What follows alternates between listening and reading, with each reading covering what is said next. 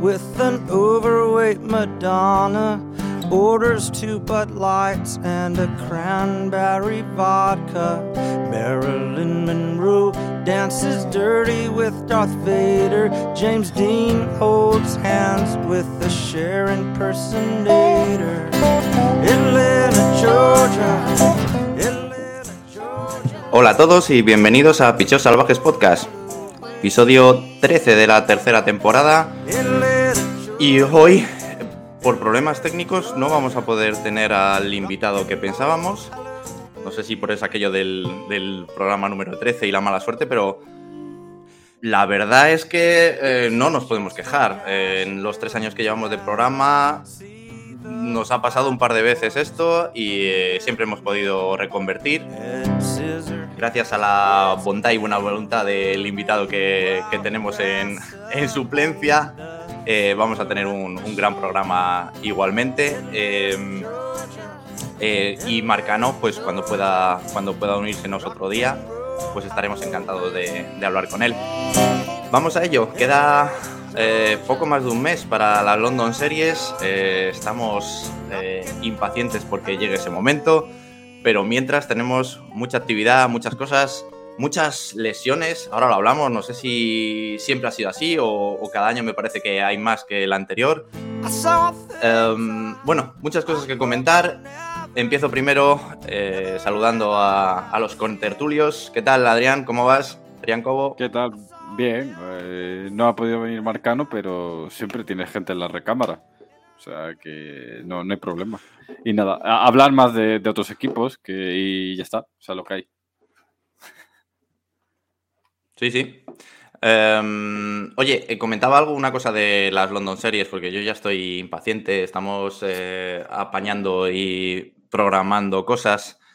Te lo he preguntado ya varias veces. Mm, ¿Cómo está la cosa para ti? ¿A qué porcentaje de, de que vengas y qué porcentaje de que no? Eh, dale 1% de probabilidad, 99% de fe. Es que Me vale. eh, te vale. Eh, ya lo comentaremos, pero digamos que mi eh, estancia en Londres dependía de un contrato que no me han dado. Así que ahí se puede Vale. reclamar, se puede negociar, pero hay que tener eh, 99% de fe, ¿sabes? Eh, cadena de oración Vale. para mi contrato. Vale, pues pondremos, pondremos unas velitas. Georgia. En Little Georgia.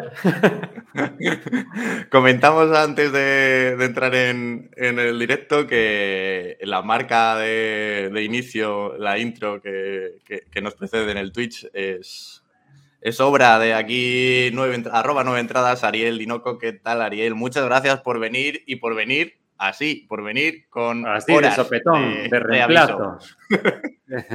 Súper guay. De Oye, segundas de todas maneras, salir, Salir de emergencia. Teníamos el invitado bueno, no pudo venir y bueno.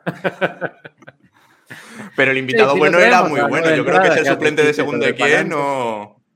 Sí, sí. Exactamente. Oye, eh, Ariel, ¿qué estabas haciendo un 15 de junio de 2005? 2005. Sí. Hace casi 18 años.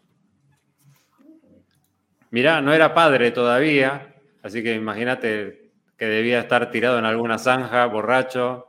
No, eso también lo puedo haber hecho la semana pasada, pero no.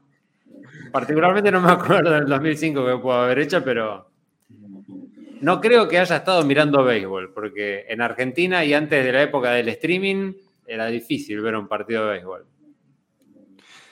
Esto lo digo porque en esa fecha, 15 de junio de 2005, eh, un pitcher llamado Rich Hill eh, lanzaba contra un bateador llamado Miguel Cabrera, cosa que está ocurriendo ahora mismo mientras hablamos, 18 años después.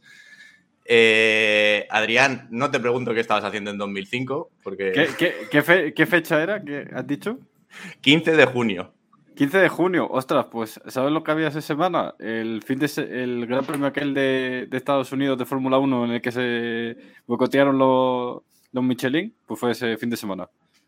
Ostras, tío, no, no me acuerdo y seguro que lo estaba viendo, pero ya no, O me, no me llega a la memoria, porque eso pues, es eh, eh, época post Super Alonso, ¿no?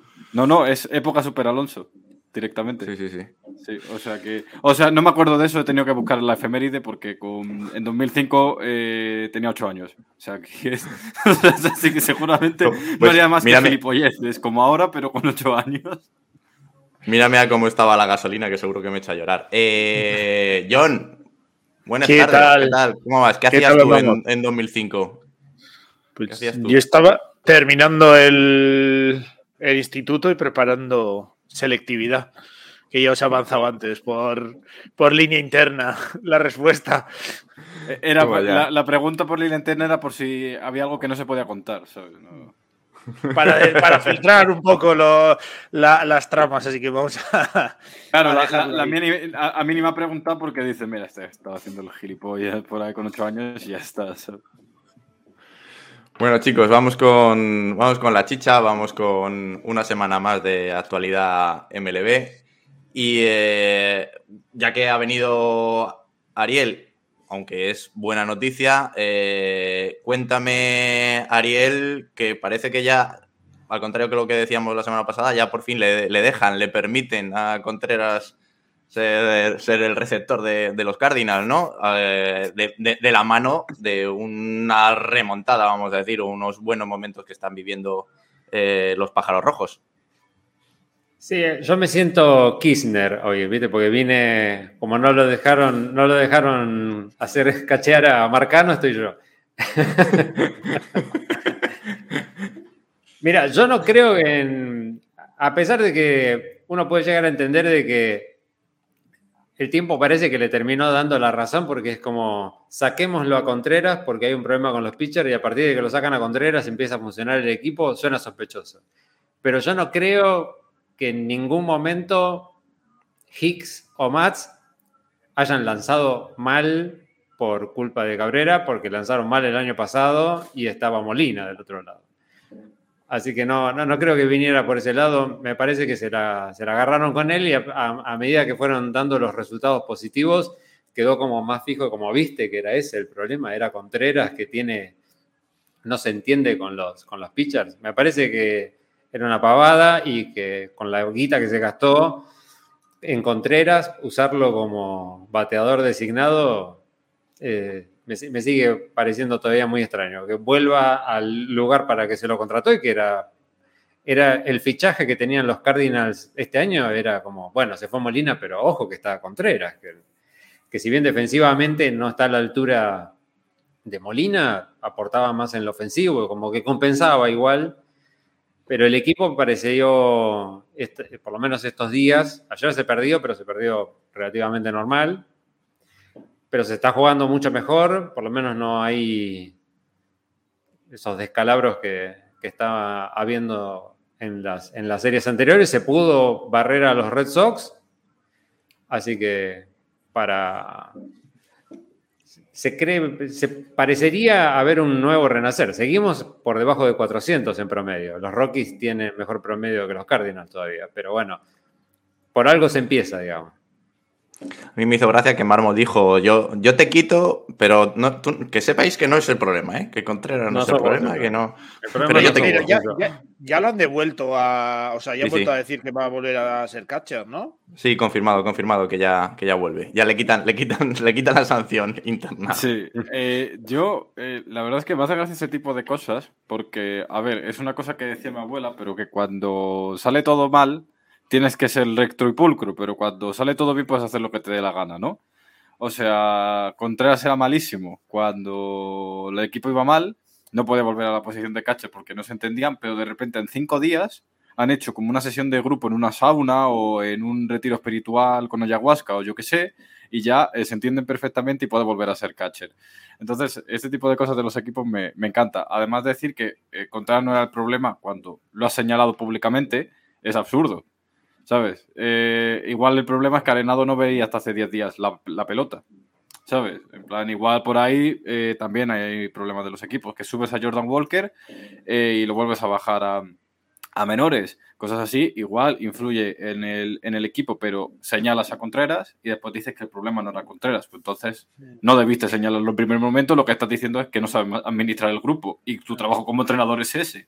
O sea, Es que, es que la gestión a nivel grupo a nivel incluso trato al jugador es por- cuando menos muy mala, por no decir algo más, porque traes a un tío que lo conviertes en la pieza central de tu, de tu off-season, al que va a sustituir al gran icono de los últimos 20 años para la franquicia, probablemente junto a Wainwright, pero vamos, la dupla o, o incluso Molina, si te, si, si te paras a pensarlo, quizás hasta un pelín más que, que Wainwright. Eh, empiezas, después de ganar la división el año pasado, empiezas de una manera horrible en cuanto a resultados sobre el campo y pones todo el foco en un solo jugador. Pones todo el foco en esa estrella, que si la has firmado no sé cuántos millones y no sé cuántos años, etcétera, etcétera. A nivel gestión y a nivel tal, es, es, eh, por lo menos, mm, no sé, para darle una vuelta, que luego igual, eh, no sé, les ha venido bien un poco el cambio, salir un poco de, la rutina unos días para reactivar todo, pero al final estás poniendo el foco en, en Contreras y no sé, no sé yo si es lo más, lo más lógico cuando al final llevabas un mes y medio de temporada, que no es que estuvieses en la mitad de agosto y necesitases ya medidas, medidas desesperadas. Yo no Pero sé si tú- tampoco tú, era una, una manera de los, de los pitchers también de sacarse, porque estaban todos los ojos apuntando para, para el lado de los lanzadores y era como, bueno, no, pero no somos nosotros, no nos estamos entendiendo con, con este muchacho nuevo. Volvé a ponernos a, a Kirchner, que por lo menos nos entendíamos mejor de- del año pasado. No sé si era eso, porque quizás venía más del lado de Nicolás, que podría llegar a ser uno de los más relativamente antiguos, porque uno podría ya haber esperado que, que Guaino, después de tantos años, este, con, con Molina del otro lado, se sintiera raro lanzándole a, a- a este muchacho. Pero eso no significa que no. Que, que todo el grupo de pronto le pueda decir como, che, no, no, no funciona esto. No, no sé, me parece que se la agarraron. Había que encontrar algún chivo expiatorio, como se dice. Sí, Este, justo. Pero tú, tú, tú, tú que los Era- has visto, Ariel, esta, esta última semana, ¿qué es lo que eh, ha ido eh, funcionando mejor que no funcionaba los anteriores días? No, no, el picheo estuvo más regular, por lo menos. O sea, además de que te encontraste con equipos que tampoco estaban pasando su mejor momento. El, partido que le ganó, que le ganó a, a Brewers el otro día, Brewers no podía hacer las cosas peores ese día.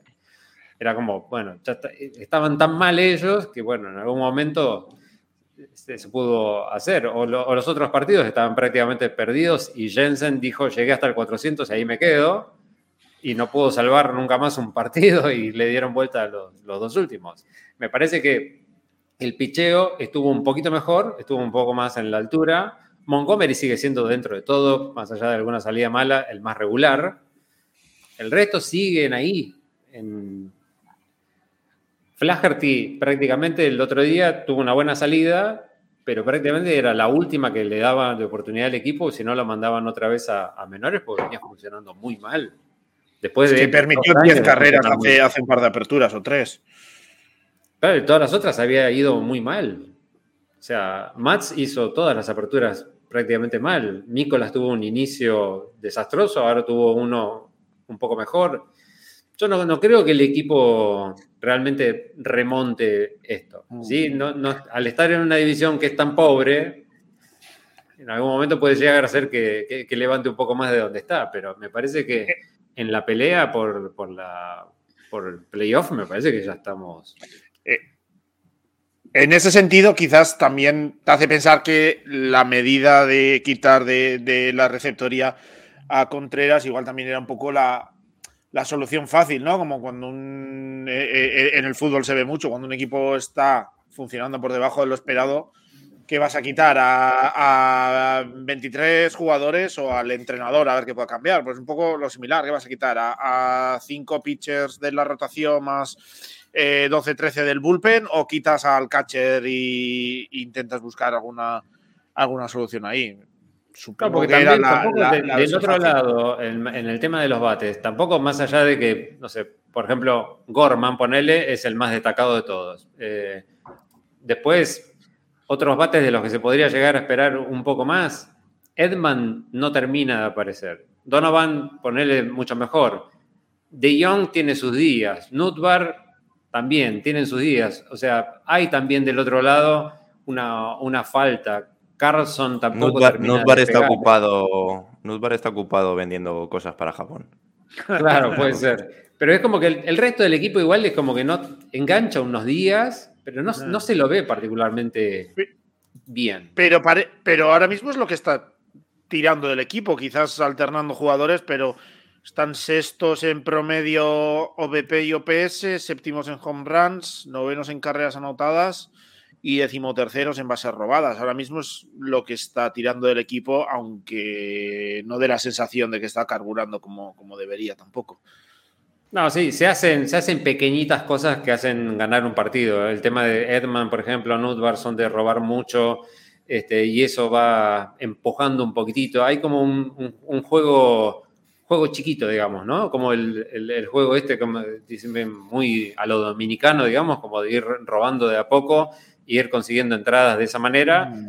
Y aparte tenés ahora, por ejemplo, a, a Arenado que se despertó, pero venía durmiendo una siesta tremenda durante todo el resto del tiempo. Ahora despertó y no para de hacer cuadrangulares todos los, todos los partidos, pero también es como que faltaba un poquito de, de- de esa chispa. Lo de Walker yo todavía no lo entiendo. Así que esa es una... Sí, eso es otro de los misterios, cosas pero raras de, misterio. de los sea, creo Cardinals este podemos hacer suposiciones, pero no vamos a llegar a nada. Es, es hablar sobre el Bueno. hangar 18 y es hablar sobre las decisiones Suena- de juego, que son misterios que, que nunca sabremos.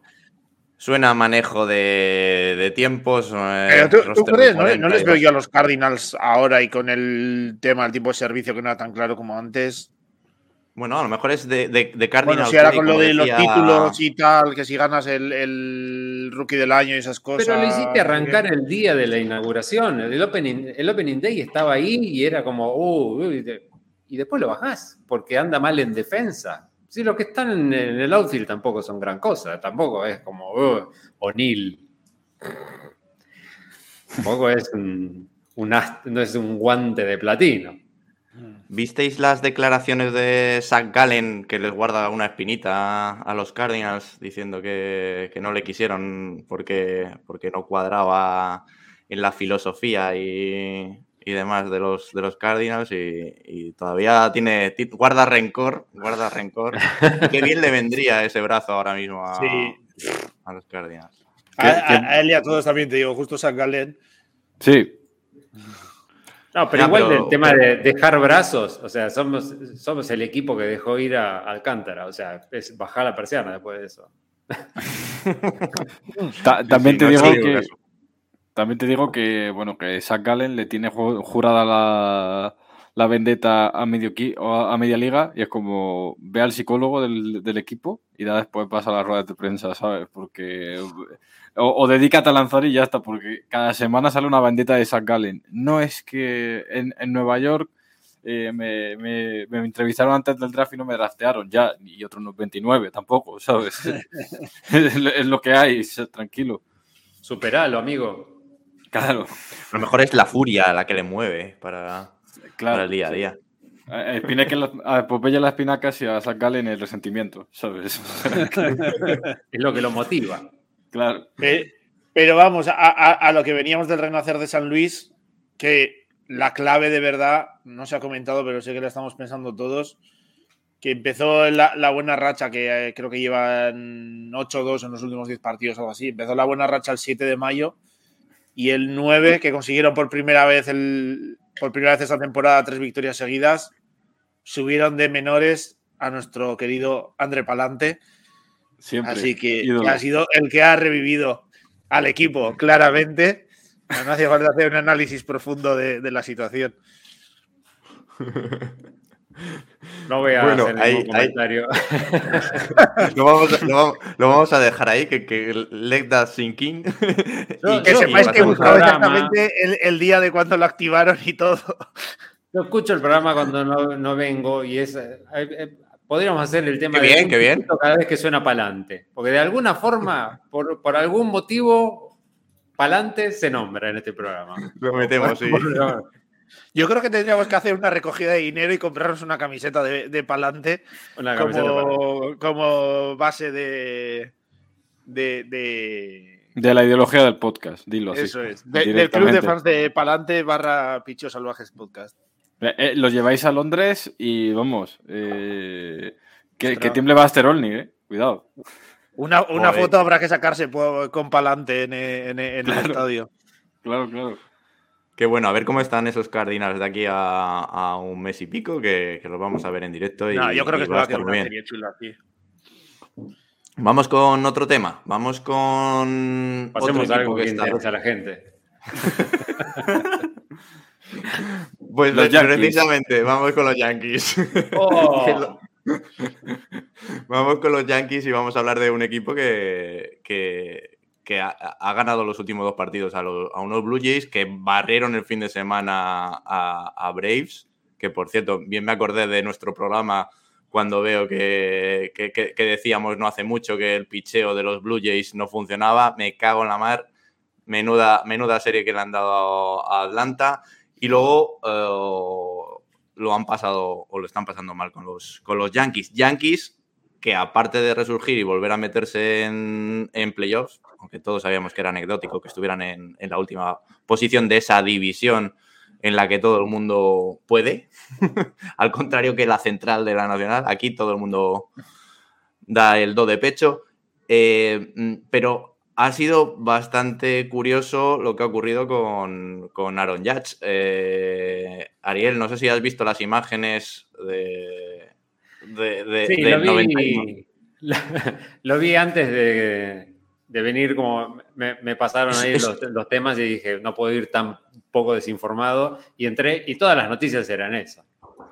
Lo que pasa es Es que un al ser- segundo. al, al ser Judge, al ser los Yankees, Claro. era, Claro. era, era cuestión Claro. de, que, de que explotara. Vi que él había dicho Sí. como que era un momento que estaba muy bullicioso el, el dogout y que por eso estaba como mirando de reojo, pero es muy raro igual. yo no, no- creo haber visto a alguien que es como que en el momento en el que estás pateando, estás muy concentrado en eso, no lo veía esa, esa cuestión de, de desconcentrarse. Encima, hacer después dos home run, y bueno, digamos como que la sospecha la despierta. John, ¿tú crees que esto es más que un clickbait, como dice Ariel? ¿O hay algo que.? A ver, yo, yo lo que creo es que es normal que viniendo el historial que venimos con, sobre todo con los Astros, obviamente, pero también con, con los Yankees también han tenido alguna sanción por historias de estas hace mucho y tal. Y los Red Sox. Y los Red Sox, eh, yo creo que es bastante lógico que, y siendo los Yankees además, que mm, por aficionados o por gente que les detesta, siempre están un poco en el candelero, pues se salta todo en, eh, en las noticias y va a ser lo que más se hable y tal. Sinceramente no lo sé, no sé, no sé qué, qué pensar, porque sí que es llamativo, sí que, pues bueno, te, por lo menos te, te salta esa duda, como decía, por el historial que viene, pero bueno, al final es Yach, eh, luego eh, no sé quién era, Heyman, que puso, eh, le había lanzado seis sliders eh, seguidas.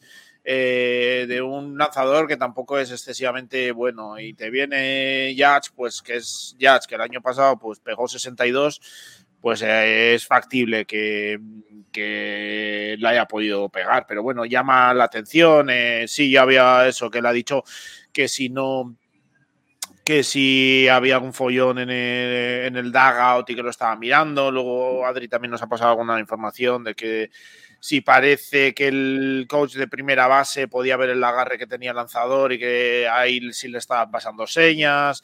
Eh, era un poco, no sé, es un poco raro eh, todo. Y, pero sinceramente no sé. No sé qué pensar porque creo también que si hubiese sido realmente algo así, o sea, si hubiese sido una forma de robar señas o lo que sea, que se hubiese notado más cosas en todos los partidos antes de la temporada o desde cuando eh, estuviese en funcionamiento esto. No creo que haya sido así de repente una cosa de un día. ¿El año pasado no fue con Tatís lo mismo por un movimiento de cabeza? Ostras, pues no lo recuerdo. ¿No te acuerdas? No lo recuerdo. Yo tengo alguna cosa como un movimiento de, de, de Tatís antes de, de- No me acuerdo si era realmente. No estoy seguro si era Tatís, quizás alguno en el, en el chat se acuerda, pero yo creo que el año pasado hubo una noticia similar acerca de que acusaron por, por robo de seña, creo que eran los padres, y era por un movimiento de cabeza hacia el dogout del otro lado cuando estaba lanzando. Después lo tendría que, que pero me parece que Yo aquí.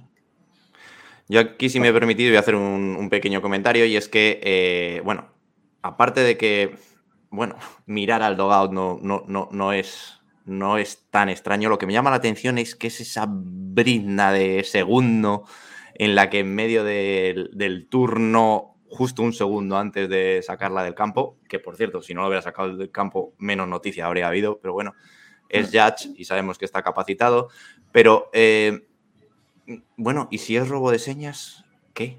Me refiero. Primer- pri- eh, primero que sí, un segundo que sí que es verdad que si ves la imagen en la que se le enfoca más de cerca, creo que es en la retransmisión de los Blue Jays, sí que da la sensación de que está mirando a un punto muy concreto, como que sabe a dónde está mirando, no está. Ya ha comentado. Jay Jackson, creo que es el, el relevista, ya ha comentado que sí, que efectivamente estaba haciendo algo que, que podía ser facilitar, eh, eh, eh, pues eso, el, dar pistas sobre, sobre su slider y demás, y que, bueno, pues sí, pero ¿y, cuántas veces no, no bueno, jugando, no, el, el bateador no está mirando al dugout por señas de su... lo que llama la atención en este caso quizá es que sea capaz Judge de mirar, yo no sería capaz, evidentemente, de mirar una décima de segundo, mover los ojos sin perder el- el- la posición en el cajón de bateo y volver otra vez. Es, es- es brutal la habilidad, pero bueno, a mí no me, no me extraña cuando hablamos de habilidad en el cajón de bateo, cuando hablamos de, de Aaron Judge. Pero ese Eh, tema de adivinar el, el- el lanzamiento de lo que viene, me acuerdo que fue en la Serie Mundial con los Phillies, que en un momento eh, Harper se da cuenta de que el, el lanzador que le había tocado en ese momento hacía un movimiento particular en el... en- Eso sí lo recuerdo. bola una cosa por el estilo, y se, cuando terminó de dar el home run, fue corriendo, que lo habían captado la- las cámaras, a decirle al bateador que venía después, a susurrarle algo al oído, que creo que acá inclusive también se habló, porque le susurró algo al oído, qué sé yo, y después también ese la sacó del campo. Y se había dicho como que Harper había este, encontrado como algún movimiento que, en el que detectaba lo- los lanzamientos que venían de, del pitcher. Me parece que es parte del juego y está bien. Es que, es Oye, que no- Adrián. Dímelo, sí, di- dímelo. di- John, di John. No, iba a decir solo que de todas formas, todo el tema este de si robo de señales, si es que es robo de señales, la historia esta de que el primera, el coach de primera que veía cómo enganchaba, bueno, no es robo de señales, pero bueno, una variante. eh, veía cómo agarraba la pelota, entonces le podía hacer el gesto.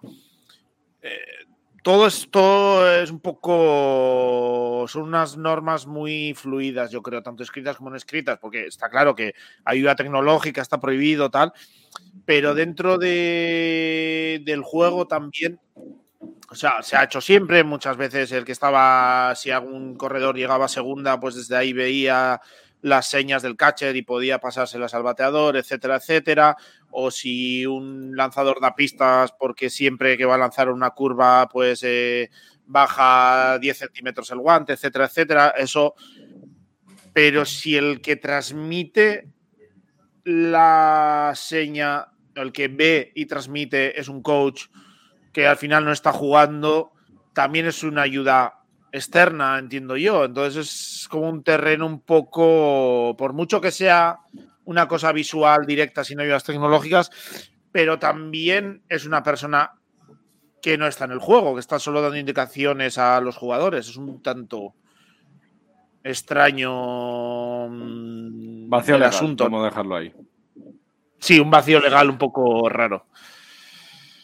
Eh, por cierto, mm, creo que merece la pena comentar que los Yankees iban ganando 6-0. Adrián, no sé si eres capaz de contenerte y, no comentar nada de Sí, esto. Yo te lo dejo en tus manos y te paso No, la bola de la. Sí, no sí. digo que te paso la bola de, de Germán y el abate las manos. Como quieras, habla de, de lo que veas.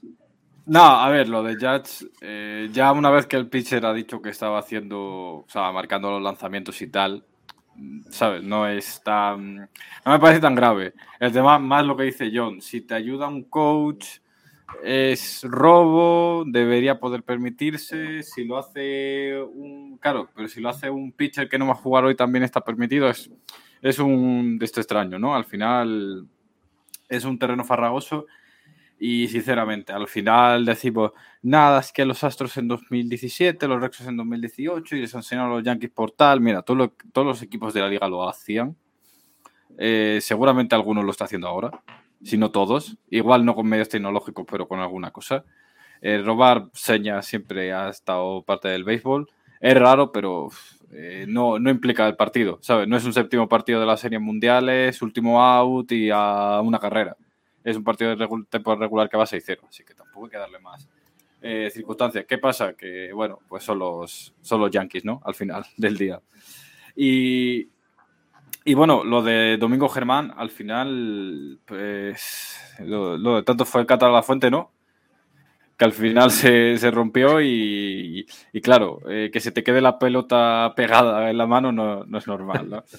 Eh, no, a ver, ya fuera de, tal, eh, ya, ya, hay antecedentes de esto dentro de la misma temporada que Domingo Germán, que le ordenaron que se lavase las manos porque tenía una sustancia sospechosa, pegajosa, ¿no? O sea, es entre el sticky, ¿no? Que dicen en, claro, sospechosa, el sticky que dicen en, en inglés, ¿no?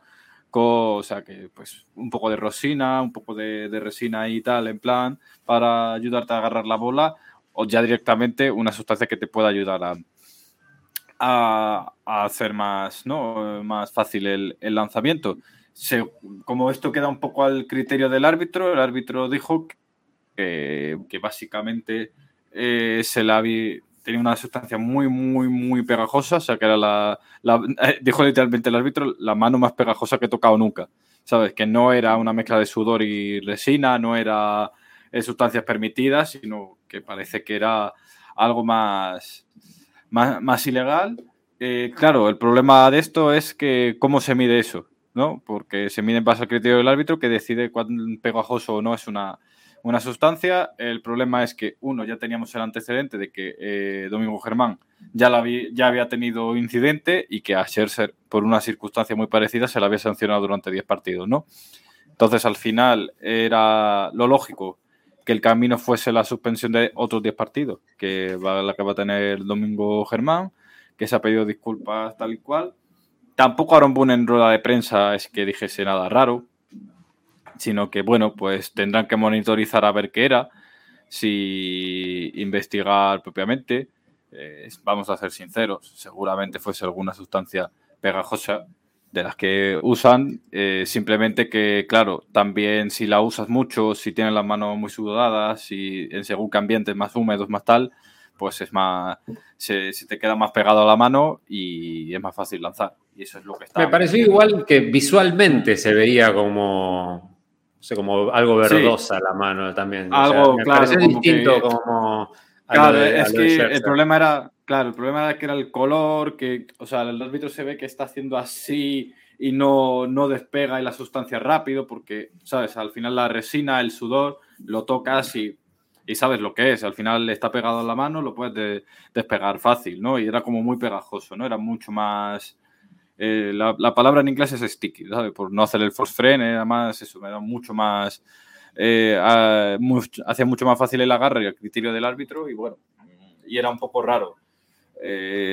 y tenemos que ver, pues, como en el caso de Scherzer, ahora con Germán y con los siguientes que, pasen en el, en el, porque va a haber más pitches a los que les vayan a, a pillar, cuál va a ser el, el tema y cómo se va, para mí, para mí, bajo mi opinión, cómo se va a involucrar a los equipos, porque hasta qué punto me parece un poco raro que esto lo hagan los jugadores a sabiendas de que es ilegal y los equipos no lo sepan, ¿sabes? Eh, pero bueno, esa es la conversación que no quiere tener la, liga, ¿no? De ver eh, qué involucración tienen las franquicias dentro de todo esto.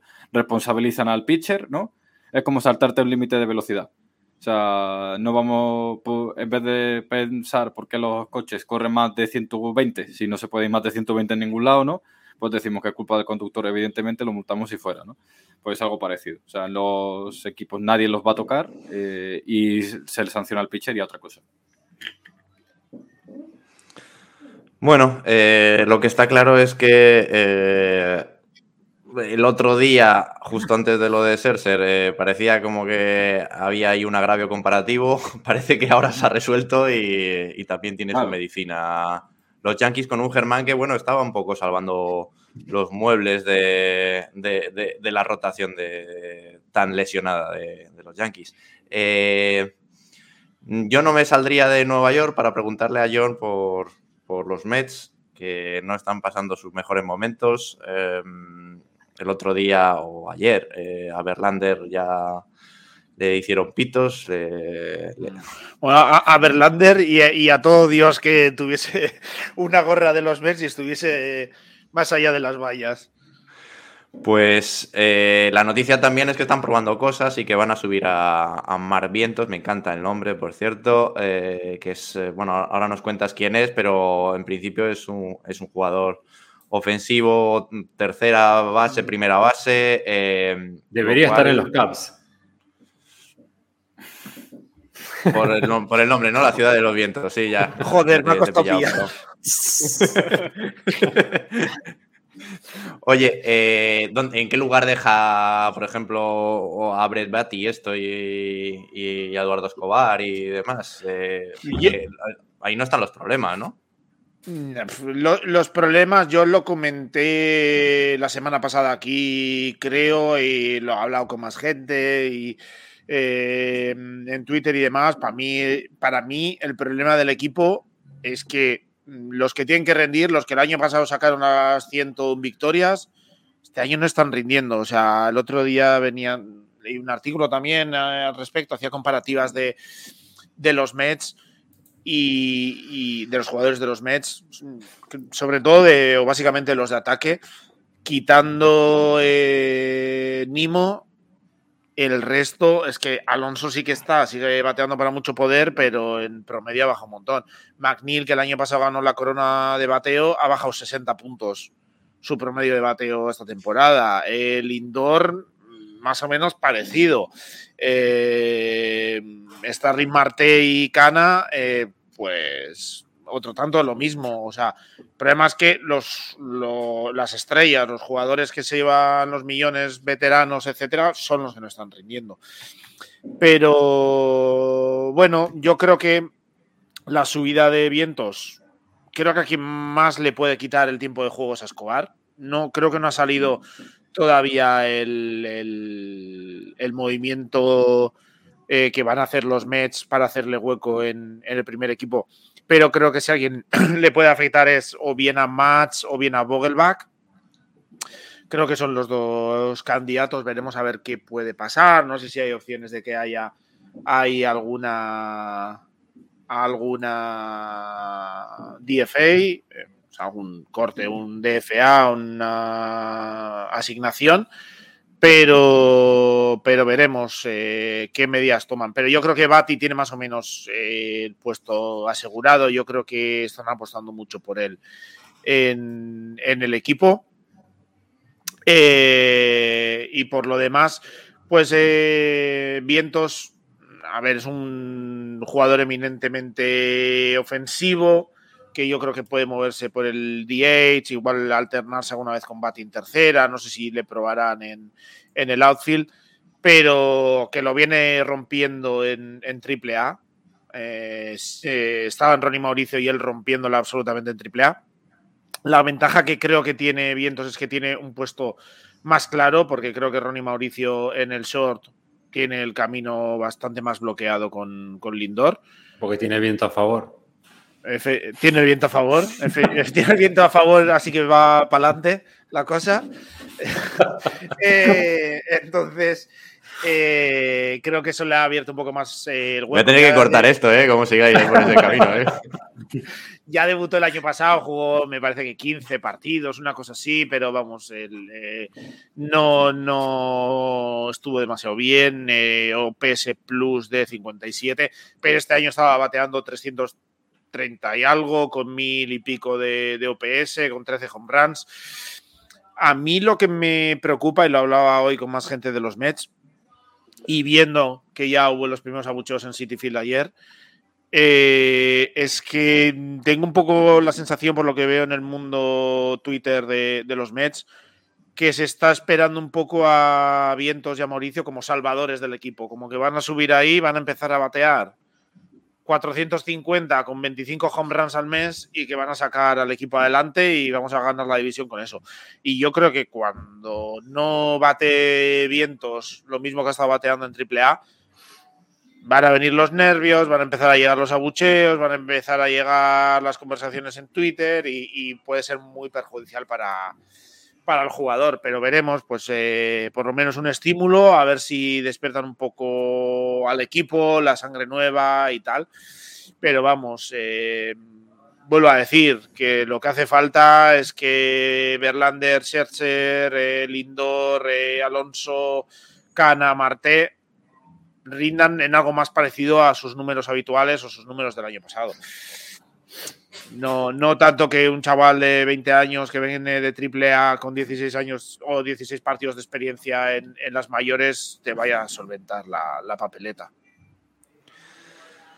Bueno, 20, 2023 es el récord actualmente de los, de los Mets. Eh, la verdad es que eh, los esperamos más arriba y supongo que es un bache que de alguna manera u otra solventarán, sobre todo cuando empiecen a recuperar más brazos. Eh, con un récord similar, 19-21, están eh, los Tigers. Eh, Ariel, te quiero preguntar por el caso de un pitcher que el año pasado se marchaba después de una lesión, hacía el fantasma y no se sabía nada de él. Y este año, pues en las últimas 35 entradas, eh, ha permitido solo una carrera. ¿Qué opinas de casos como estos, de comebacks increíbles como el de Eduardo, el venezolano Eduardo Rodríguez? Si, si sirve de algo, en, en, cuatro entradas ahora contra los Pirates ha permitido tres. Es lo bueno de, de, de, de hablar de estadísticas en, en tiempo real. es el mismo partido del que hablábamos hace un momentito de, Rich Hill y, y, Miguel Cabrera. Eso es, sí. Eduardo Rodríguez a mí me pareció que era un, siempre me pareció un, un pitcher bastante bueno. Me gustaba en, en, medias rojas, me parece que en la última época, si bien tenía sus, sus días, o sea, me daba la impresión de que o lo hacía muy bien o lo hacía muy mal. No tenía punto intermedio en la última época con, con los Red Sox. Y después cuando había desaparecido, que nunca terminé de entender, porque eran razones personales que había desaparecido, ¿no? Tenía un... Bueno, creo que no había... ¿Eh? Algo, tenía algo. No algo, algo, algo. ¿Por qué no batió el... por algo? Por algún Exacto. motivo no batió, no lanzó el año pasado. Este, y este año se lo vio como si, no sé, como si hubiese encontrado la, la, la fórmula mágica en este año de silencio. Se ve que se, se escapó al, al, algún, algún monte hindú, estuvo con, con, con, el Luke Skywalker y bajó hecho un, Jedi del lanzamiento. Este, me sorprende igual que están lo, bien que está jugando Tigers, la verdad, porque yo no, no, esperaba absolutamente nada de ellos, así que en general el equipo me sorprende bastante.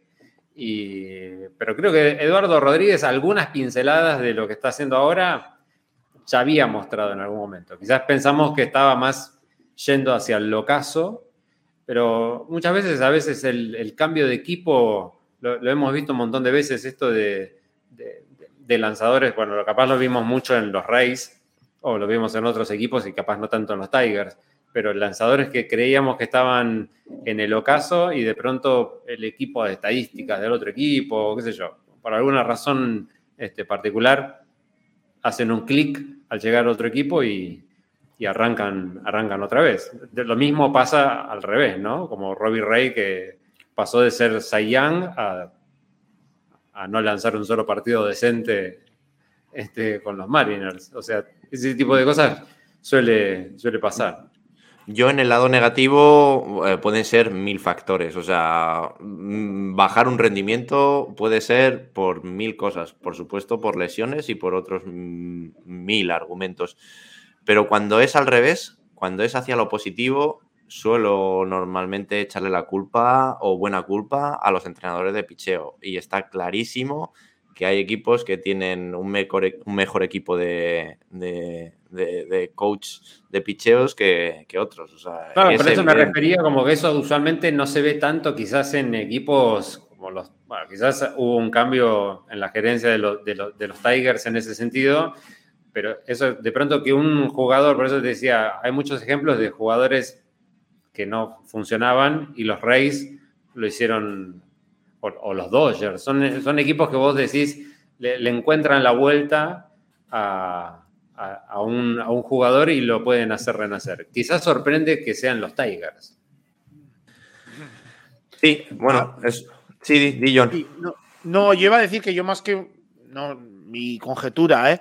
que más que un, caso, en el caso concreto de Eduardo Rodríguez, más que algo quizás mecánico, porque estaba viendo aquí datos suyos y, no es que ha tenido, por ejemplo, desde el año pasado muchos cambios de, porcentaje de uso de sus lanzamientos, sí que utiliza algo más la bola rápida, menos el, sinker, pero tampoco son cambios eh, bestiales.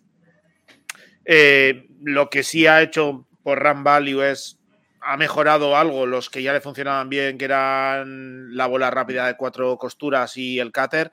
Y sobre todo lo que ha hecho las, los lanzamientos que no le funcionaban tan bien, como el cambio o, la slider, pues bueno, le, está funcionando bastante mejor. Ha conseguido corregir esos lanzamientos malos que, tenía o, o, mejorarlos un poco sin que sean espectaculares. Pero yo creo que sobre todo es un cambio de Eduardo Rodríguez mental. Yo creo que el año pasado él no estaba mentalmente bien, eh, o esa sensación se transmitía cuando desapareció del equipo durante un tiempo, etcétera. Yo creo que él se ha sentado, está mejor y está trabajando ahora más cómodo. O sea, yo creo que este es un caso más de jugador que, está a, a lanzar ahora, a jugar y no con, cosas que le están afectando por detrás y que no le dejan rendir como, como le gustaría. Bueno, el, hecho es que es un caso bastante espectacular y me llama la atención porque no, no son muchos los casos que se ven de, un renacer tan interesante y a ver si mantiene esa línea. Mm. Vamos con otra cosita, Adri. Eh, te pregunto y quería preguntar igual de paso, ¿cuánto es el contrato de, que tiene Rodríguez? Porque quizás este, renacer también hace que, obviamente... Sí, se puede, se puede salir este año del contrato, así que igual el renacer oportuno. Qué buen momento para renacer, ¿no? Eh, eh, esos, esos renaceres de todas formas sí que suelen ser más habituales. El renacer previo a agencia libre es bastante habitual. Sí. Y lo terminan comprando los Mets. Mira, ahí está. Pero no estamos hablando, no estamos hablando de un jugador que, estaba teniendo un mal año y de repente tiene un buen año. Estamos hablando de un jugador que, no que, se había marchado, que había hecho un, un, Mercedes. un céspedes, ¿no? Sí, exactamente. Un céspedes. Sí, no sé, yo ya te digo, yo, yo creo que en este caso concreto hay unos componentes ajenos a lo que es el juego en sí, que son los que realmente explican. Sí que es verdad que ha mejorado sus datos, ha mejorado los percentiles, está entre los jugadores que menos, entre los lanzadores que menos eh, eh, batazos duros permiten, etcétera, pero yo creo que en este caso concreto hay ciertos componentes anímicos y demás que son los que están ayudando, los que están ayudando mucho. Adri, te pregunto por eh, lesiones. Hay un montón y, luego quiero hablar con todos sobre qué está pasando, si son sensaciones mías o, esto cada vez es más volátil, sobre todo el tema de los lanzadores en alto, en alto rendimiento. Adrián, ¿de quién te apetece hablar de todos los, caídos en combate? Pues, pues, mira, es que estaba mirando la lista que tiene ESPN del de, jugadores lesionados, eh, ya eh, cuando he llegado a Minnesota me estaba abultando la cabeza, ¿vale? O sea, que te puedes imaginar eh, la cantidad de gente que hay ahora mismo lesionada. Y, curiosamente, tan, digamos, tampoco hay tanta gente en la IL, ¿vale? Pero ves muchos day to day, ¿sabes? Como mucho jugador que está tocado y, y cuando lees las notas pone estaba en day to day y le han pasado a la lista de 15, a la lista de 60, ¿no? O sea, que ya no es solo que haya mucho jugador lesionado, que hay una cantidad interesante, eh, sino que hay mucho jugador que está jugando tocado, ¿no? Y se- decimos, no es raro en el, en el deporte de ahora que, que a la más mínima te, te tiran para, para la IL y, y no, no hay vuelta atrás, ¿no? Pero ves las estadísticas y no es tan, tan así. Eh, pero después eh, ves muchísimos equipos que están muy afectados. Por ejemplo, los Caps eh, no tienen a nadie en la IL, ¿no? Sin embargo, ves los Red Sox, que son los que vienen justo antes en la, en la lista alfabética, y tienen muchísima gente. O sea, y claro, eso es un desequilibrio bastante grande entre los, entre los Yo equipos, creo- pero sí. Adri, yo creo que Carl Ricken Jr. mira con desaprobación desde su casa todo esto. Sí, seguramente, seguramente. Eh, también te digo, no tienen mucho poder de, de elección los jugadores. Quiero decir, si te mandan a la IL con una lesión, te mandan y ahí te quedas. Eh, ¿Sabes? Eh, Sí, y, más en lo- eh, y más en los nuevos convenios y así, pero eh, ves que hay equipos como los Phillies o los Rexos que, o los People Pirates, por ejemplo, que los Pirates tienen la mitad del equipo de, de 40 en, eh, del, del primer día en, en IL o en Day to Day. O los mismos padres, los Giants, hay equipos con muchísimos jugadores en general. Y claro, eso ha hablado en Osarri la semana pasada de, de eso, de que realmente hab- ha- había dos problemas con las lesiones. Una, que había mucho desequilibrio, ¿vale? Entre, entre equipos, había equipos con muchísimos lesionados y equipos con, con prácticamente ninguno. Y después, eh, una cosa, que no hay, ha que mirar, hay, que, hay que mirar qué comen los de. Claro, hay que mirar los, los que les va bien, qué, qué les pasa, porque en Chicago no hay nadie y, en, y, y San Francisco tiene una lista de 30 personas, ¿no? Habría que, habría que mirarlo, pero eh, evidentemente mm, eh, decía Sarris que tú ves las estadísticas comparadas con las de otros años y ha subido las lesiones, pero no ha subido más, ¿no? Porque las lesiones han ido eh, creciendo exponencialmente estos años, pero el ritmo de crecimiento de este año no es mucho más, no difiere tanto, ¿no? De los de años anteriores, ¿no? No se sale de la mediana de, de crecimiento un poco, pero no muy a lo bestia. Entonces, eso es importante. Tenemos la percepción de que como que cada año los jugadores se lesionan más, pero es una realidad, pero decimos, no es que este año se lesionan más que nunca y crece muchísimo y, y simplemente es crecimiento, pero no, ¿sabes? La mediana se, se mantiene muy parecida. Y otra cosa que decía, que era que el 63% de los jugadores que estaban en IL este año habían estado en IL la temporada pasada. O sea, que ya no es solo que se lesionen los jugadores, pero normalmente los que se suelen lesionar, digamos que son los, los sospechosos habituales, ¿vale? Pensamos que, Buah, la gente, de Grom se ha lesionado, esto es, eh, Legr- Legron lleva tres años lesionado, por ejemplo, ¿no? Eh, o lo de Kuma Rocker, que, se, que le han hecho una tomillón este año, decimos, no, es que esto es muy raro. Hace dos años nadie le quiso draftear porque los, eh, resultados médicos eran, eran bastante peligrosos.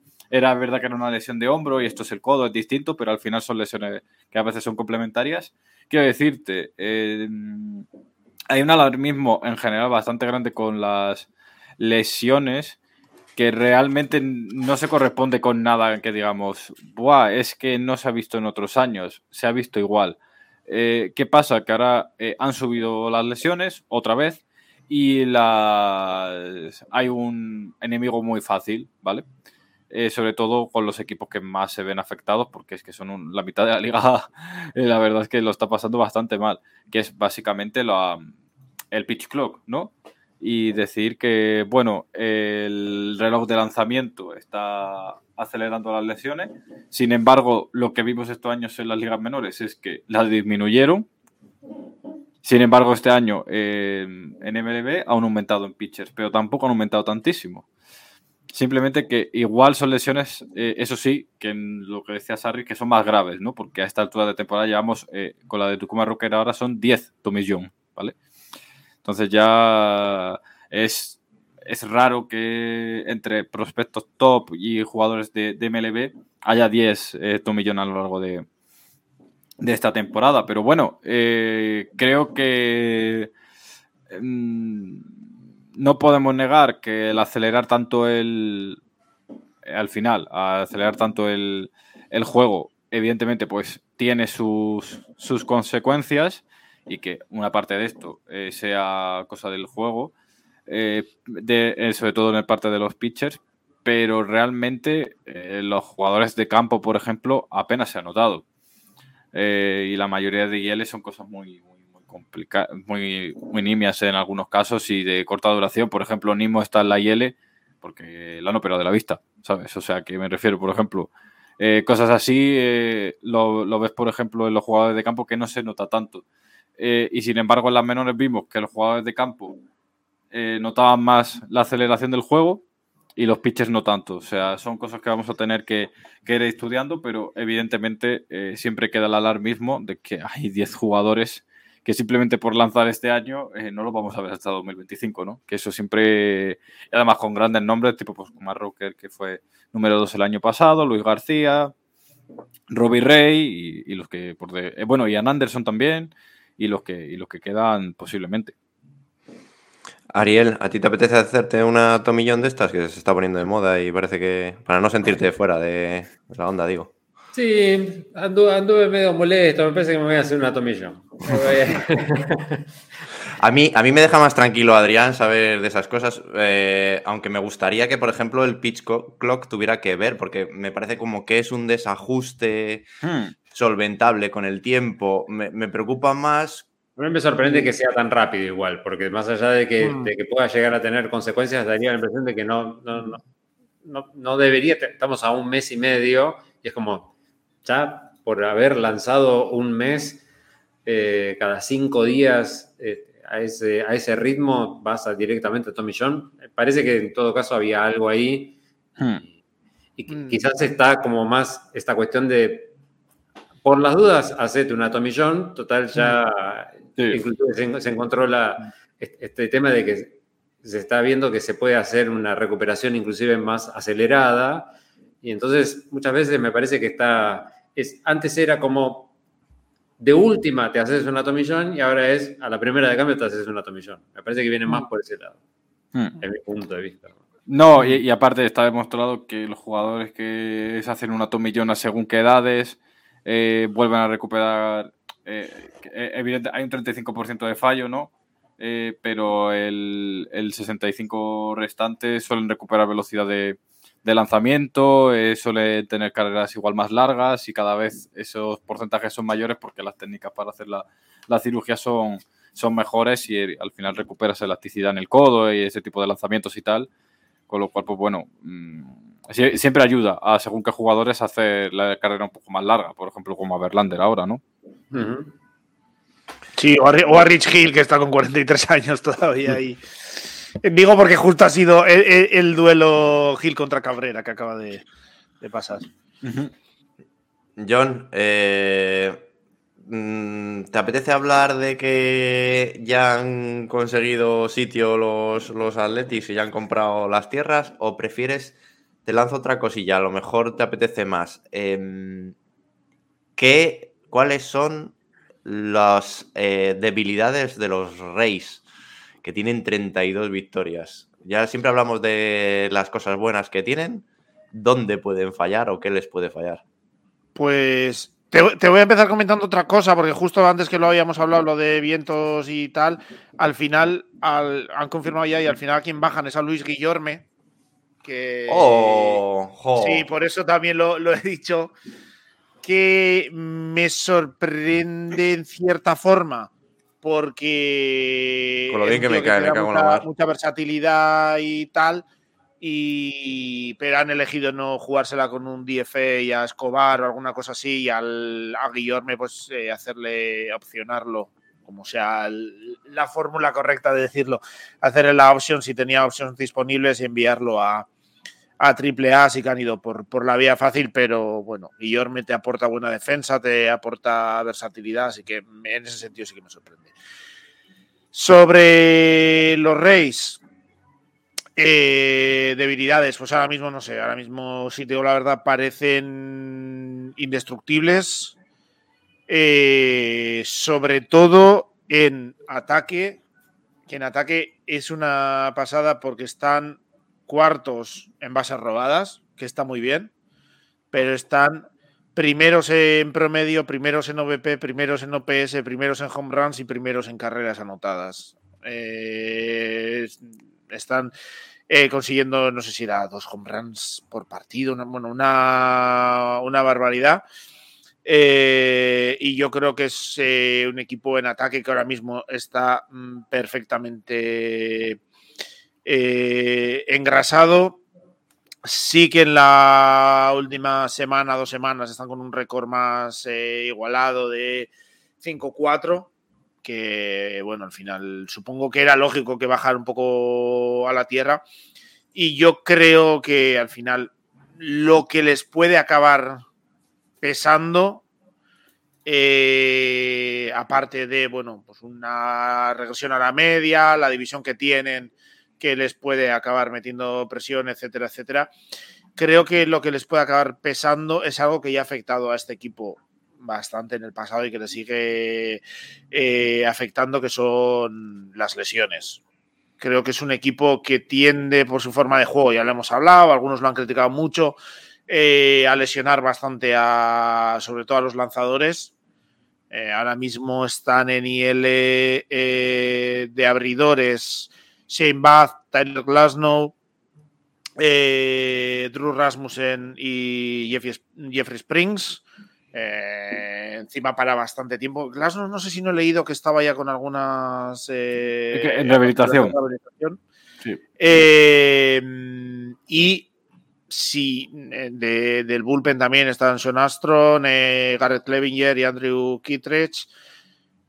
Es un equipo que si tú ves ahora en Fangraphs su roster, tiene tres abridores. Son McClanahan, Eflin y Josh Fleming. El resto, ayer por ejemplo hicieron un partido de bullpen. Eh, el resto son todos relevistas. Es Pues un equipo solo- que tira mucho. Solo Sí, dime. 145 carreras encajadas, son el equipo que menos encaja y no solo eso, tienen el diferencial que yo creo que doblan Sí, al segundo con más 123 carreras, o sea, es alucinante que parece que sí, se va lesionando gente, le dan bolazos a, a otros en, en la cabeza y aún así salga que salga a lanzar, Sí, sí, sí. O sea, da, da igual quién. O sea, ayer salieron. eh, no me acuerdo quién abrió porque jugaron contra, contra los Mets. A ver si veo quién. No miras esos partidos. Ah, Jalen Biggs. Jalen Biggs, luego hizo un poco de opener, luego salió Johnny Chirinos. eh, y te ganan partidos y les da igual porque te vienen y te cascan tres home runs y te vas para tu casa caliente. Pero creo que si siguen en este ritmo de, en este bucle de lesiones, teniendo que tirar del bullpen, exigirles más a los brazos, etcétera, etcétera, etcétera, como no puedan ir subiendo gente con consistencia desde, desde ligas menores, está Touch Bradley, etcétera, etcétera, pero creo que les puede acabar pesando un poco y se les puede hacer la temporada un poco larga y creo que ahí es cuando les puede afectar y depende cómo lleguen. Creo que lo tienen muy encaminado y quizás mucho les tiene que afectar para no entrar en, en postemporada. Fangraphs les da un 96,3% de, de entrar en postemporada, pero creo que luego de cara a playoffs pueden llegar con, con los brazos muy cansados y muy mermados y puede estar ahí quizás una de, de, los talones de Aquiles de- del equipo. Adri, por alusiones, como perseguidores de, de los Reyes, ¿tú cómo, dónde, ves, dónde ves el punto flaco? Eh, a ver, yo las lesiones, hasta que no me demuestren que no se pueden ju- sacar jugadores hasta debajo de las piedras, no me, no, no me afecta, ¿sabes? No lo voy a mencionar porque esta gente mañana me llaman a mí. Lanzo a 100 millas cuando no lanzo ni a 50, ¿sabes? Así que, no, no sé. A ver, yo creo que la, la verdadera prueba de fuego es cuando empiezan a acumular series, porque hay una parte del calendario como que acumulan varias series fuera, con gente, con equipos tochos y demás, ¿no? Cuando empiezan a acumular esa- esas series, eh, sí, claro, porque todo llega hasta un límite, ¿no? Eh, quiero decirte, esta gente saca, pues, esos lanzadores por debajo de las piedras, pero bueno, no, no pueden siempre sacar de todo, ¿no? En algún momento tendrán que, que parar. Eh, entonces, al final, como que cuando no puedan sacar tantos jugadores y o tengan que también no se suele decir, no se centramos mucho en el picheo, pero eh, tienen el mejor equipo bateador de la liga por FPS Plus. Y ahora mismo Wander Franco es el cuarto jugador de la liga en Fangraph por, por War, ¿no? Eso, si, si les viene una racha muy, digamos, pronunciada a todos de, de malos eh, lanzamientos y malos, digamos, eh, bateo, eh, por ahí yo creo que puede, puede caer un poco, tampoco mucho el, el, equipo, sinceramente. veremos a ver. Yo creo que hasta que no se demuestre lo contrario, son el mejor equipo de la liga y, y van a seguir a un, por lo menos un tiempo, ¿no? en ese, con ese con ese ribete, ¿no? De, con ese título es que el bateo, si tú miras centrándonos solo solamente en, los home runs, por ejemplo, que es un poco donde más está destacando esta temporada, que es en el poder de bateo. Tienes a Yandy Díaz y a Randy Arzarena con 10 home runs, pero es que luego están Josh Lowe con 9, Luke Riley tiene 8, eh, Taylor Walsh, eh, Wander Franco y Brandon Lowe tienen 7, Christian Betancourt y Harold Ramírez tienen seis. José Siri tiene cinco. Isaac Paredes también tiene seis. O sea, es que te batea home runs todo el mundo. Tienen un fondo sí. de armario eh, descomunal para, para ese. No es que vivan de uno que si se tira una semana sin pegar un home, un home run eh, te pueda pesar. Es que aquí prácticamente cualquiera que te salga a batear ahora mismo te puede te la puede mandar a las gradas. Así que es, eh, es un equipo que da miedo. Es más, habría que preguntarle a Adri, porque creo que salvo a los Orioles, que fueron los últimos que los tuvieron como quietitos, después sí. en los últimos tres partidos, ocho carreras en todas, antes cinco y antes ocho otra vez, una máquina de hacer carreras. Sí, no, claro, por eso decía que, que el tema es que como son el mejor equipo bateador de la liga, le tiene que venir como como los datos al principio que le venía que nadie bateaba, ¿sabes? Igual Dubón mm. por cara de Derek Jeter, pero, ¿sabes? Eh, quitando, pues eso, que venga una racha de gente que de repente, pues, todo el equipo se le olvide cómo batear y, y ahí se caiga un poco, porque sí que en pitch ahora están un pelín, poco menos, eh, más, más flojos en las últimas dos semanas y tal, pero que se bateo está muy por encima de todos los equipos de, de la liga y claro, eh, si no si eso no lo cambian, en plan, ¿sabes? Pues no... Ni, ni siquiera no, de la liga, te diría, es el mejor equipo del, del béisbol actualmente. ¿eh? Es el mejor equipo del béisbol actualmente y claro, si, si no cambian eso, si siguen bateando todos así, es imposible que nadie le baje.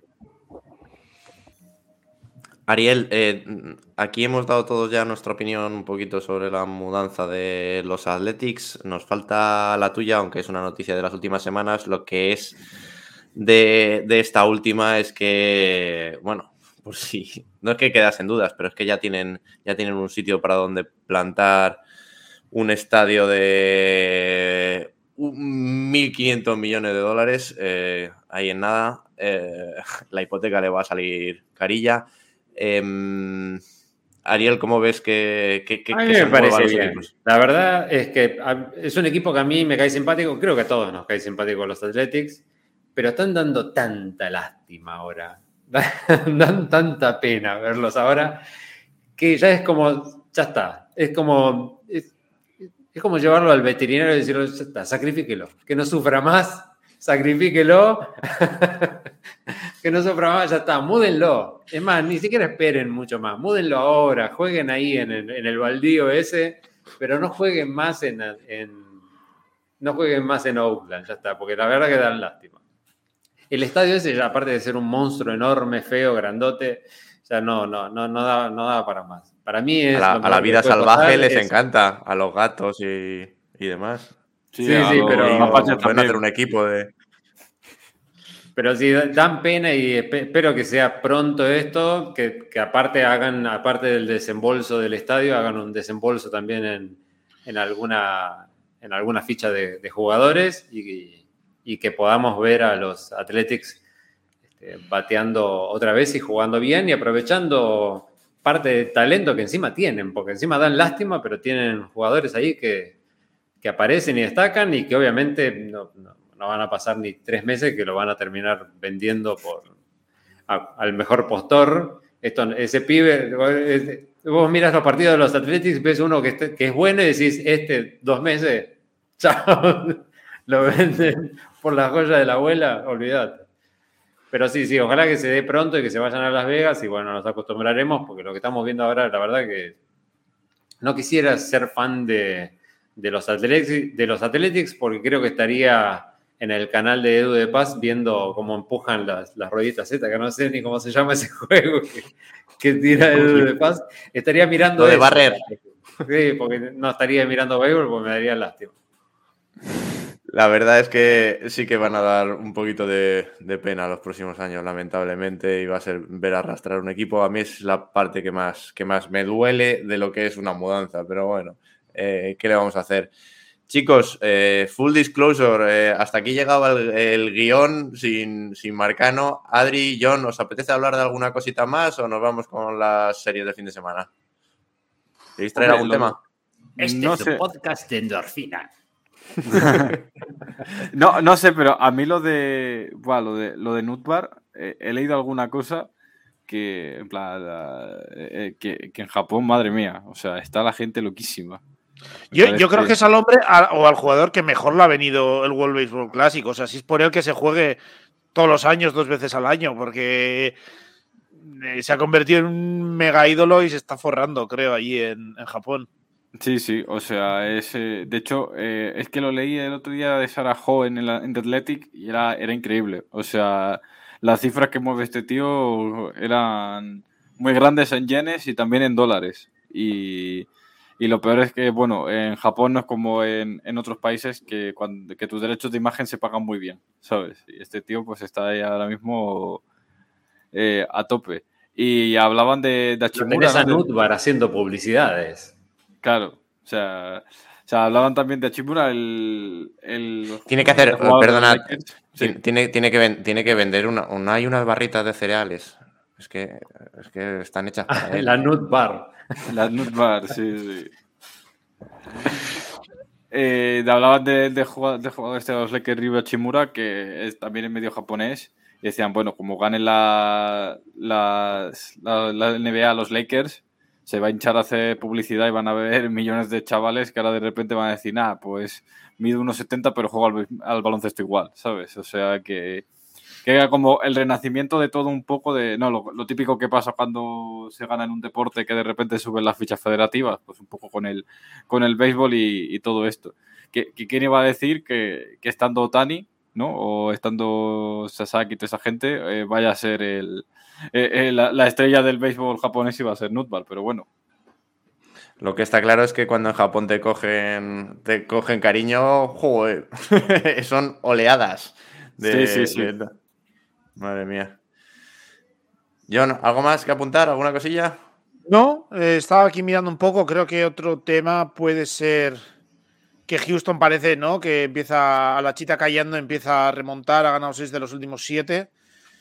Y, que bueno, que ya supongo que la resaca de ganar el título, la celebración, esas cosas, se está empezando ya mm, a, olvidar. Siguen sin Altuve, sin Brandley, sin McCuller, sin Urquidi, pero parece que el equipo se va, se va entonando poco a poco. Encima le viene una serie contra Oakland, creo, el fin de semana, que le va a ayudar también a, a seguir eh, ascendiendo, eh, a priori por lo menos. Y nada, supongo que se pueden poner un poquito a, temblar ya los, los rivales de, división que no han aprovechado este, este flojo inicio, pues eh, Angels y demás, pues supongo que se pueden echar a temblar un poquito. Yo creo que se podría aportar una de las cosas que, leí hoy en el Telegram de, de Pechos Salvajes. Para los que nos están escuchando, estamos en Telegram. este, em, estaba el tema de que ahora la, MLB empieza a tener el, el Sunday Baseball en la BBC. Que bueno, para los que. Yo este año no, estoy teniendo el como llamamos, el, el MLB TV. estoy mirándolo por, por señales de, de acá de Argentina. Este, pero, por ejemplo, sé que el, el Sunday lo, lo- sacaron de, del MLB TV, ¿no? Y ahora una de las cosas que decían, pues como estaban empujando. Se había planteado que quizás había planes para que el Opening Day del año que viene sea fuera de Estados Unidos. Me parece que está como muy, muy en boga esto de, de, de- de llevar el béisbol a, a otras partes, ¿no? Me parece como un World Tour. tema que viene cada vez creciendo un poco más. El tema este de, que, no sé, la BBC esté pasando partidos del domingo a la noche o que planeen hacer un opening day con, con los padres y Otani allá, no sé qué sé yo. Me parece que estaba, era era un tema interesante para hablar.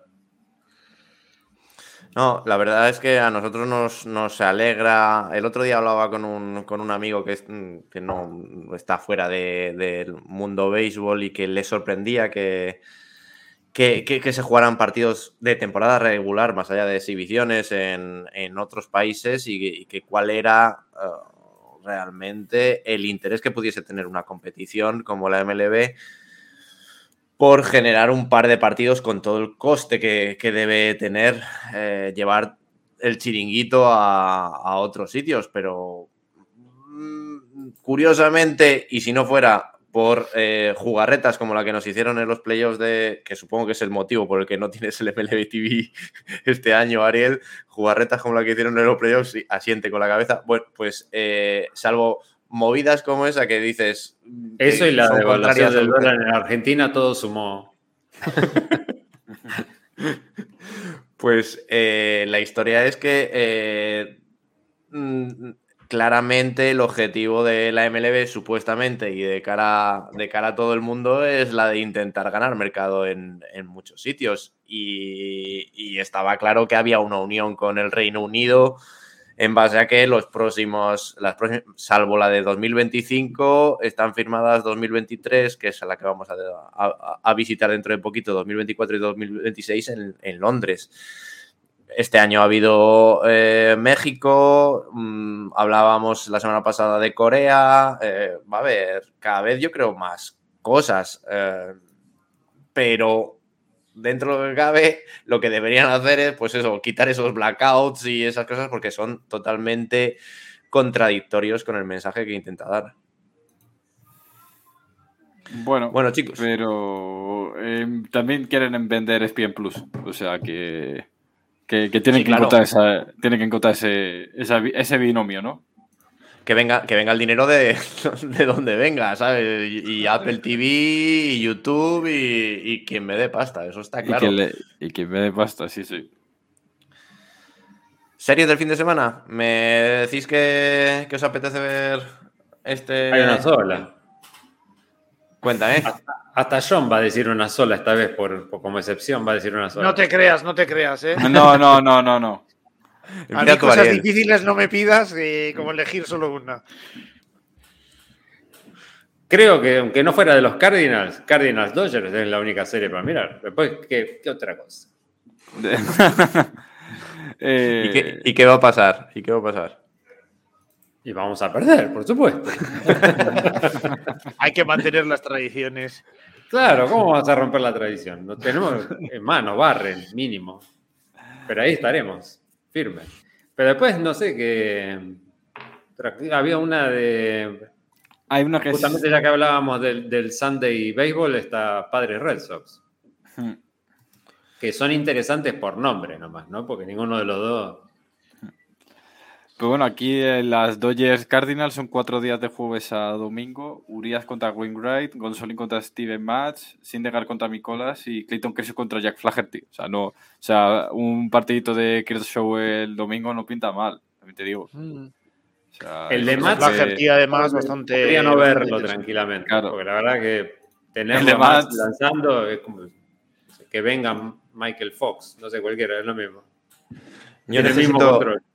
Necesito que perdáis, que no me los enfadéis, que, que luego que luego van para Atlanta. Eh, Luego van a Atlanta. Adrián, ¿tú qué, qué me propones para el fin de semana? Nada, la, la mía es muy fácil. Eh, Toronto Blue Jays contra Baltimore Orioles. Eh, viernes, sábado, domingo. Eh, Kyle Gibson contra Kikuchi. Grayson Rodríguez contra Manoa. Y Diane Kramer contra Kevin Gaussman. enfrentándose a su ex equipo otra vez. Oye, me parece una seriasa de, del fin de semana, sinceramente. O sea, dos equipos de, de playoff y tres buenos pitchers. Se- Mm. Eso se, se vende solo. Así te lo digo. Pues sí, la verdad es que hay que ver más a, a los Orioles. Entonces, eh, a ver, Ariel. Bueno, pero los si cada eh, uno va a hacer su sí. su ahora va a claro. decir lo, lo más interesante es Guardians contra Mets. Vamos, dejémoslo. No, no, no os quiero hacer pasar por eso, no os preocupéis. No, yo, yo, a ver, para mí la, la obvia era la de, mm, o la más obvia, la, la de Baltimore y Toronto, por duelo divisional y demás, pero también eh, me parece que, que va a ser interesante la de Tampa contra Milwaukee. Eh, dos líderes de, división, Tampa que sigue a su nivel indestructible eh, y Milwaukee que pues sigue ganando partidos en una división quizás eh, más floja, pero que sigue ganando partidos a pesar de no destacar en nada. Están entre el pues, puesto 10 y el 20 en prácticamente todas las categorías estadísticas, pero que sigue sacando partidos, ¿no? Y quizás un duelo también de dos. En un mundo de ciegos, el tuerto es rey, nada más. Eh, primero porque el resto están jugando peor, nada más. Efectivamente. Eh, y creo también eh, duelo de dos equipos que durante años se han basado eminentemente en el picheo y que ahora, pues bueno, eh, la ofensiva ha cogido quizás más galones. en el caso de Tampa, porque creo que se ha igualado en, nivel eh, al excelente picheo. En el caso de Milwaukee, pues bueno, creo que ha bajado el picheo, el, el ataque sin ser ninguna maravilla, pues ha mejorado quizás un pelín. Y bueno, que han- están cambiando los dos un poco su fórmula de, de juego, ¿no? Pero creo que puede Pero ser. un- Tropicana, ¿no? Sí, sí, sí, sí.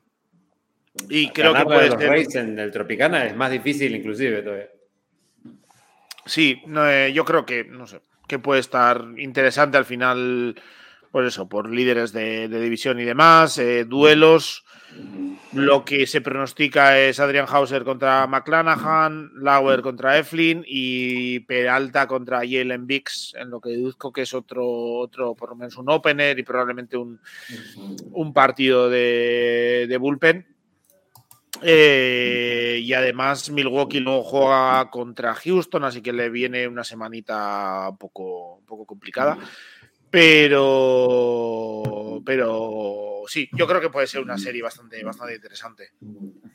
Fíjate si Adri, será ¿qué- interesante los Rays, que mira, justo contra los Brewers, que son grandes vendedores de cerveza, pero van a querer ir al Tropicana, porque ahí te- encima te dan cerveza gratis. Así que van a estar los de Brewers ahí en un costadito, esperando que a Rosarena te haga un home run para tomar cerveza gratis, porque antes que tomar esa cosa aguada que hacen en Milwaukee. ¿Cómo, cómo tira en contra de, de la Miller los de Magweiser? ¿Cómo, cómo, cómo se nota? Oye, Adri, ¿querías, ¿querías apuntar alguna cosa más? Eh, sí, a ver, hay un Twins Angels que en realidad tampoco como. A ver, como sería está interesante porque Twins es uno de los mejores lanzadores contra uno de los mejores ataques como es Angels. Y después los Angels son uno de los que peores lanzan contra los Twins que es uno de los que peores batean. Como serie anecdótica no está mal. Ginny y el Jan, la serie del Ginny y el Jan. la serie del Yin y el Yang, eh, pero hay un Pablo López contra Shohei Otani proye- proyectado el domingo y a buenísima hora, y yo qué sé, o sea, me parece que no hay que saltárselo. Eh, son 2-6. A ver, cada vez que lanza Otani, bien. Que lance Otani un domingo a buena hora, mejor. Y encima contra Pablo López, o sea, ya a tope. Eh, haciendo la- las apuestas la gente del over y under de strikeout de Otani en ese partido. Además, Eh, eh, Otani leí que este año ha- se ha quedado dos veces como abridor a un hit de, De- del, del ciclo, ciclo. ¿no? Esta vez fue un doble, Sí. creo. Sí, es sí. que no es solo eso, sino que en el pasado, aunque fuera por un poco, cuando Tani lanzaba, su capacidad o su rendimiento como bateador se notaba un poquillo eh, por debajo de, de- de lo habitual cuando él lanzaba. Este año no. Este año eso se ha, se ha acabado. Ahora da igual que cuando lanza, cuando no lanza, es un bateador top. O sea que no le afecta en nada estar en el montículo. Claro, y casualmente en año de contrato, nada. Es que... Va a, ir para, va a ir para el título Cada, de. cada strikeout, cada strikeout tú piensas que es entre 1 y 5 millones más, así que. Claro. E- Entre eso y cada derrota de los Mets es un milloncito más en la cuenta, ¿sabes? O sea que- Así que. Ya está, ya está aprendiendo, poniendo el acento de Nueva York y todo para, para adaptarse rápido. Oye, Ariel, muchísimas gracias por el, el quite, por venir a- al programa con tan poco aviso. Ha sido un placer, como No, siempre, por hablar favor. contigo. Por lo menos no me hicieron analizar los contratos y cosas por el estilo, que eso sí lo dejamos para Marcano, entonces. Sí, yo creo que eso, eso queda para, para él, que es el, es el crack. Y a ver si viene otro día y, y tú como, como primera opción. bueno, chicos, eh, John, Adri, vosotros también muchas gracias. Y a los que nos escucháis y, y nos veis, ya sabéis que estamos en Twitch, en YouTube, en, en un montón de sitios. Tenemos un chat de Telegram, como ha dicho Ariel. eh, eh, mm, por supuesto, en podcast en todas las plataformas. Sale a partir de esta misma noche, lo voy a sacar porque mañana me voy de vacaciones. Así, Eh, cosas. Sí, sí. Ole. Así que eh, os emplazo a la semana que viene que tenemos también un, un programa especial. Los dos próximos van a ser muy chulos, con dos debutantes ya palabrados. Así que se esperan, se esperan buenas cosas de lo que viene por delante y mientras tanto disfrutaremos de buen béisbol. Muchas gracias a todos por, por estar ahí. Nos vemos la semana que viene.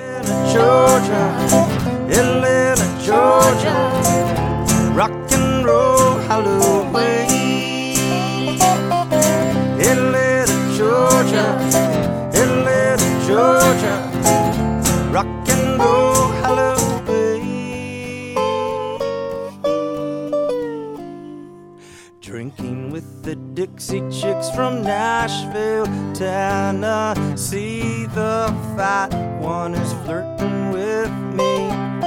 Head, scissor hands, it's angry while wrestling the cigarette machine. Atlanta, Georgia, Atlanta, Georgia, rock and roll Halloween.